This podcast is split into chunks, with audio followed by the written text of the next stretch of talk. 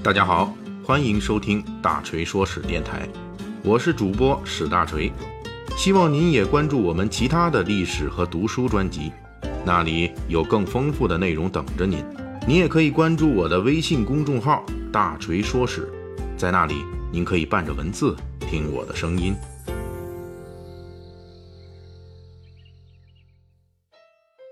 最近，姜文导演的暑期电影大片《邪不压正》正在热映。该片中由周韵饰演的关巧云身背家仇，力助男主角李天然。这李天然就是彭于晏主演的，力助这个男主角李天然报仇。而当李天然大仇得报时，关巧云也从助人中获得了自助的力量。正所谓不忘初心，继续报仇。根据媒体报道。这个关巧云的原型，部分故事情节就取材于民国时期著名的狮女报仇案中的侠女奇女子施剑翘。所谓狮女报仇案是轰动一时的民国奇案。这五个字的奇案是这样的：狮女就是施某的女儿，因为她的父亲施某被仇人所杀，这狮女隐忍多年，最终觅得报仇良机，遂将仇人杀死。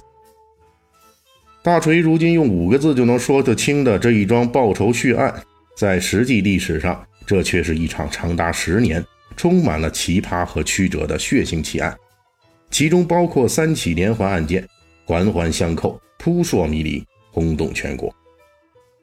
之所以会如此，正是因为施某之女是一个死掉的小号军阀的女儿，父亲被杀后，这女儿无依无靠，成了一个弱女子。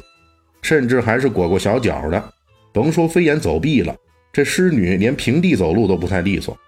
而她要刺杀的仇人，则是曾经当过五省联军司令、手握数十万兵马的军阀头子孙传芳。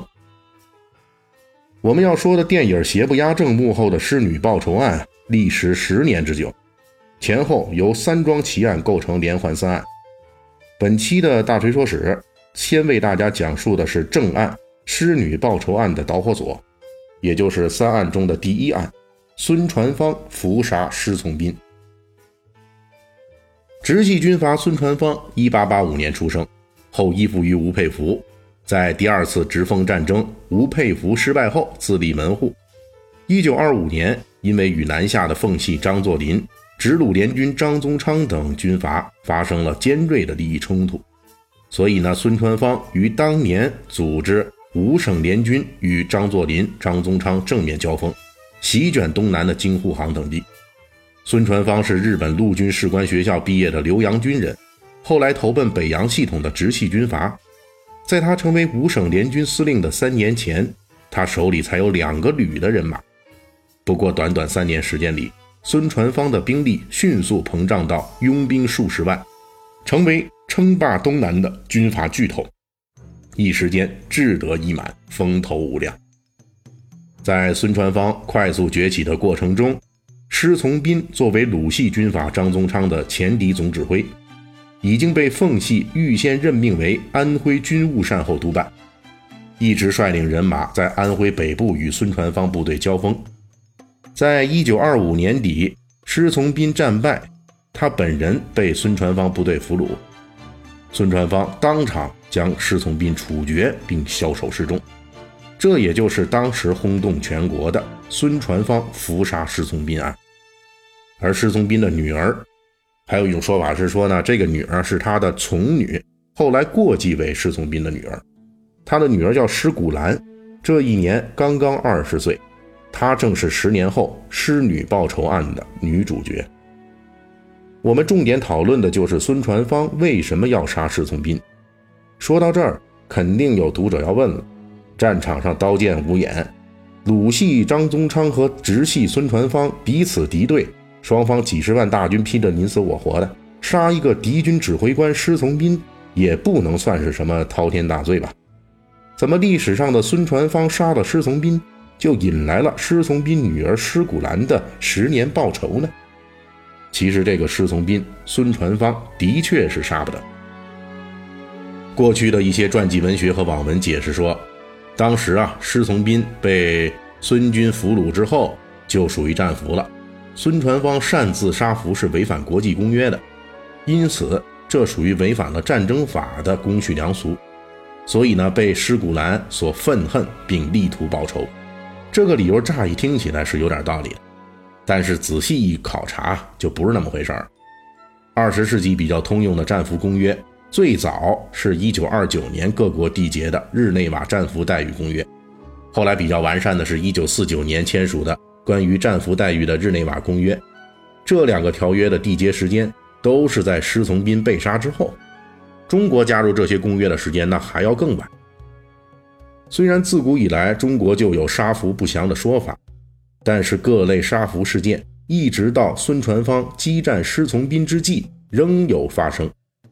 综合国内外两方面的因素来考察，咱们可以这么说：如果仅仅因为战争杀俘，真的不至于让孙传芳被人记恨十年，并最终被杀。孙传芳的真正问题在于啊，他伏杀师从斌，公然破坏了当时军阀的一条规矩。什么规矩呢？这就是北洋时代军阀混战的一条潜规则：战败就算完了，绝不秋后算账，更不能杀俘。这条潜规则之所以会一直延续到北伐战争时期，就是因为在北洋军阀统治时期。参加各种内战，比如直皖战争、直奉战争等等的，其中大部分主力，他们的前身都是原来的北洋军。也就是说，彼此打来打去的军头们彼此认识，甚至可能当过同僚。军头们手下的军官骨干们彼此之间认识，甚至可能当过同学。最底层的士兵甚至可能在一个操场上扛过枪。您说，都到了这个份儿上了。战场上的双方都是北洋军近亲繁殖的，这仗会打成什么样呢？但是各自军头的利益又确实存在着货真价实的冲突。直皖战争时候，直系曹锟、吴佩孚憋足了力气要干掉段祺瑞，取而代之；直奉大战时候，张作霖整军习武几年，就是为了找吴佩孚报仇。这种为了争夺权势的战争，又是非打不可，非要除掉对方不可。关系不能不考虑，但是又必须考虑利益。这两边冲突衡量的结果，就导致了上面大锤提到的北洋军阀混战的潜规则就诞生了。打是肯定得打，但是呢，又不能往死里打。赢的一方占了上风，事儿就算完了，不搞追击到底；而失败的一方呢，则一哄而散，避个风头。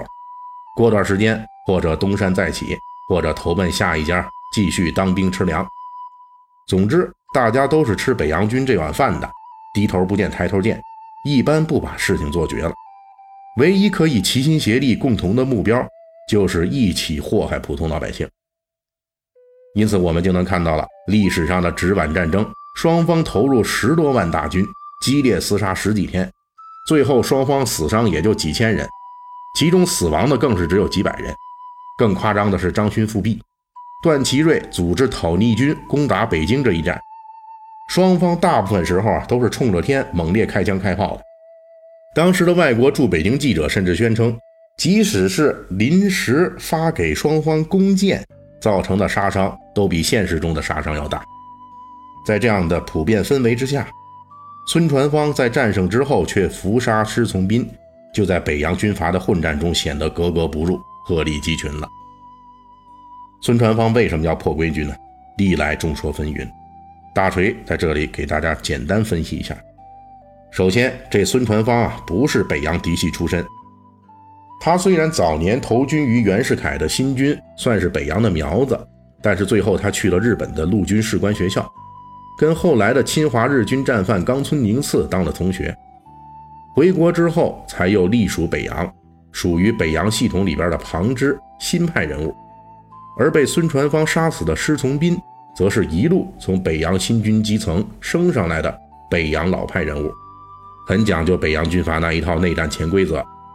在皖北战败被孙传芳俘虏的时候，施从斌还身穿上将军服给孙传芳敬军礼，因为在他的潜意识里，自己战败了，这事儿就算了结了，他很快就会被释放的。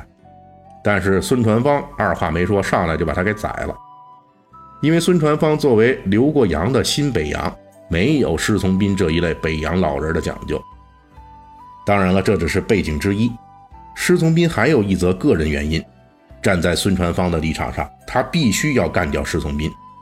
这就是施从斌在率军南下与孙传芳作战时，已经提前被张作霖任命为安徽督办。而孙传芳之所以发动五省联军与张作霖作战，直接导火索就是张作霖把手伸进了江苏和安徽，任命张宗昌为江苏督办，施从斌为安徽督办。也就是说，孙传芳能当上这个五省联军司令，直接的旗号就是反对张宗昌控制江苏，施从斌控制安徽。因此，俘虏别人的话，可能孙传芳还会放他一马；但是施从斌却因为属于直接利益冲突，是孙传芳不能放的。在历史上，孙传芳下令杀掉施从斌时说的话就是：“施老不是去管安徽吗？送他去上任吧。”孙传芳之所以杀施从斌，其实还有其他很多因素，比如孙传芳势力陡然兴起不久，内部不稳固，孙传芳也不是北洋嫡系，没有那么强的控制力，因此孙传芳需要表现坚决的立场，让部下们死心塌地地跟着奉系对着干。这就需要杀一个师从斌来给旁人看，意思就是说我跟奉系已经结下死仇了，你们都给我卖力跟奉系干仗。又比如，孙传芳志得意满，目空一切，平时不敢破坏的北洋规矩，他也不放在眼里了，因此得意忘形，就杀掉了施从斌等等吧。总之，基于以上的种种原因，孙传芳俘虏并杀死了施从斌，斩首示众三日。当时此案就震惊了全国。施从斌的女儿施古兰得知噩耗，从此立下决心，誓报此仇。十年之后。施古兰改名施剑翘，幽兰空谷谢，鱼肠壁上吟。